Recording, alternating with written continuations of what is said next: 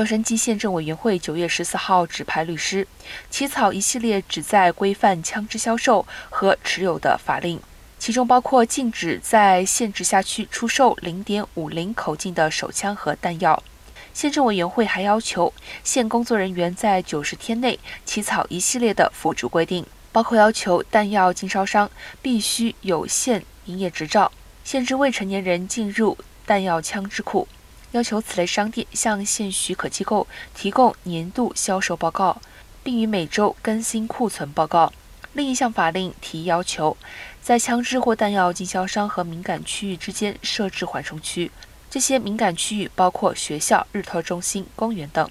此外，还有法令提议要求禁止县级财产里包括枪支。